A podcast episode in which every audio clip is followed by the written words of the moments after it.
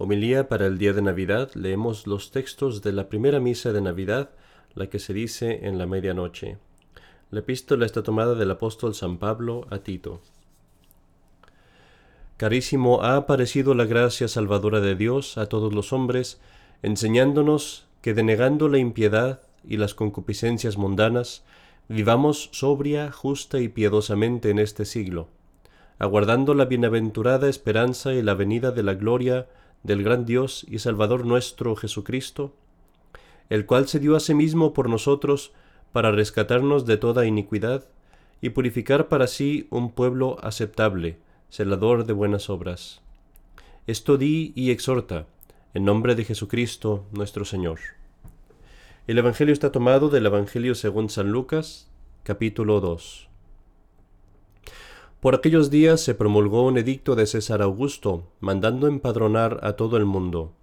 Este fue el primer empadronamiento, hecho mientras Quirino fue gobernador de la Siria. Y todos iban a empadronarse cada cual a la ciudad de su estirpe. José, pues, como era de la casa y familia de David, vino desde Nazaret, ciudad de Galilea, a la ciudad de David, llamada Belén, en Judea, para empadronarse, con María su esposa, la cual estaba encinta. Y sucedió que hallándose así, le llegó la hora del parto, y parió a su hijo primogénito, y envolvióle en pañales, y recostóle en un pesebre, porque no hubo lugar para ellos en el mesón.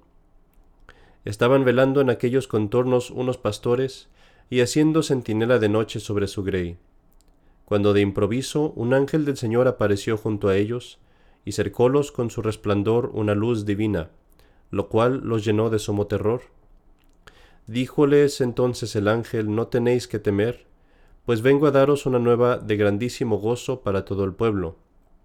Y es que hoy os ha nacido en la ciudad de David el Salvador, que es el Cristo o Mesías, el Señor nuestro. Y sírvaos de seña que hallaréis al niño envuelto en pañales y reclinado en un pesebre. Al punto mismo se dejó ver con el ángel un ejército numeroso de la milicia celestial, alabando a Dios y diciendo, Gloria a Dios en lo más alto de los cielos, y paz en la tierra a los hombres de buena voluntad. En el nombre del Padre, y del Hijo, y del Espíritu Santo. Amén. Queridos hermanos, esta noche regresemos con nuestras mentes a aquella noche, poco más de dos mil años atrás, cuando la Virgen María y su esposo, el casto José, estaban buscando por refugio, estaban buscando un lugar donde quedarse en la ciudad de Belén. Imagina este pequeño pueblo en medio de Palestina, lleno de gente, y quizás un pueblo donde la mayoría de ellos vivían en la pobreza. Una joven virgen, cuyo nombre en hebreo era Miriam, pero nosotros lo pronunciamos María, y su esposo José, caminaban alrededor de las casas buscando un lugar en donde quedarse.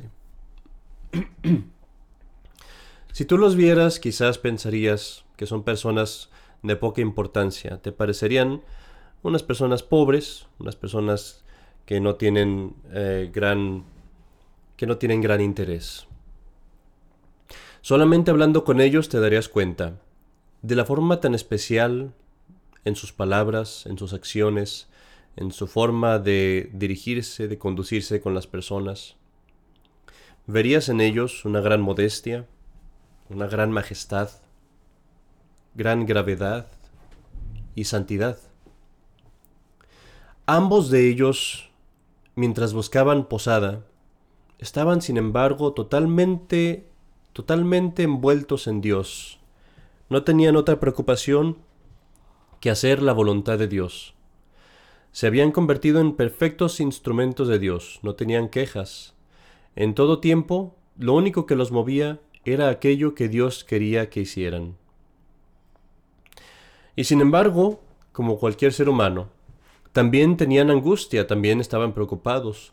San José se preocupaba de proveer lo mejor posible para su esposa, la Virgen María se preocupaba de proveer lo mejor posible para su Hijo Divino, y ambos se preocupaban de aliviar en lo que fuera posible uno al otro sus preocupaciones y problemas. Y así, conforme continuaban con estas cosas, sus almas también estaban al mismo tiempo siendo preparadas por Dios para recibir grandes gracias esa noche. Su mente estaba llenándose cada vez más y más con Dios, sus espíritus se humillaban y se hacían más humildes cada vez más y más, y el amor seguía creciendo en ellos conforme el tiempo pasaba. Cansados, rechazados, tal vez con alguna poca tristeza, finalmente se dirigieron hacia las afueras de la ciudad, en donde encontraron el único lugar que estaba disponible para ellos. Una cueva, tan pequeña, que uno no podía caminar dentro de ella sin agacharse. Oscura, solitaria, donde solamente había bestias, bueyes y burros. Caminaron dentro de la cueva para refugiarse de la noche, y mientras se sentaron allí quizás tal vez se arrodillaron por unos minutos, sus mentes se sorprendieron y fueron enseñadas acerca del gran misterio de este lugar al que Dios los había llevado. Un lugar miserable, pobre, mojado, húmedo, frío, oscuro, solitario y con nada. Era el contraste que Dios de ahora en adelante les iba a enseñar continuamente, que Dios se encuentra allí donde el mundo no tiene nada. En aquella cueva oscura, la joven Virgen se arrodilló para rezar, y lo mismo hizo San José. Su alma comenzó a inundarse de gracia y de amor y de la presencia de Dios, de la misma forma que un arroyo se inunda cuando viene una inundación, y todas las cosas que hay en el arroyo, las piedras, las ramas, las hojas, todo se lo lleva el agua. De esa misma forma en su alma, la oración, la presencia la majestad y la misericordia de Dios comenzaron a llenar el alma de la Virgen, a tal grado que incluso esta alma, que era más capaz que todos los serafines juntos, fue abismada en estos misterios y perdió la noción del tiempo y del espacio solamente para enfocarse en la Santísima Trinidad y particularmente en la segunda persona de la Santísima Trinidad, en Dios Hijo, la imagen perfecta, la palabra y el camino al Padre. Y así, conforme su alma se llenaba de Dios, aquel bebé que yacía en su vientre pasó por su propia voluntad a sus brazos. No hubo dolores, no hubo movimiento, no hubo esfuerzo, no hubo violencia. Su cuerpo permaneció intacto, como la ventana permanece intacta cuando la luz la atraviesa. Aquel vaso de oro que había contenido dentro de sí a Dios mismo, permaneció inmovible, más puro, más casto, más inmaculado que nunca, sellado para siempre por toda la eternidad, para que allí donde Dios había estado, nada más jamás pudiera estar. Qué maravilla que el Hacedor de toda la naturaleza pudiera cambiar las leyes de la naturaleza.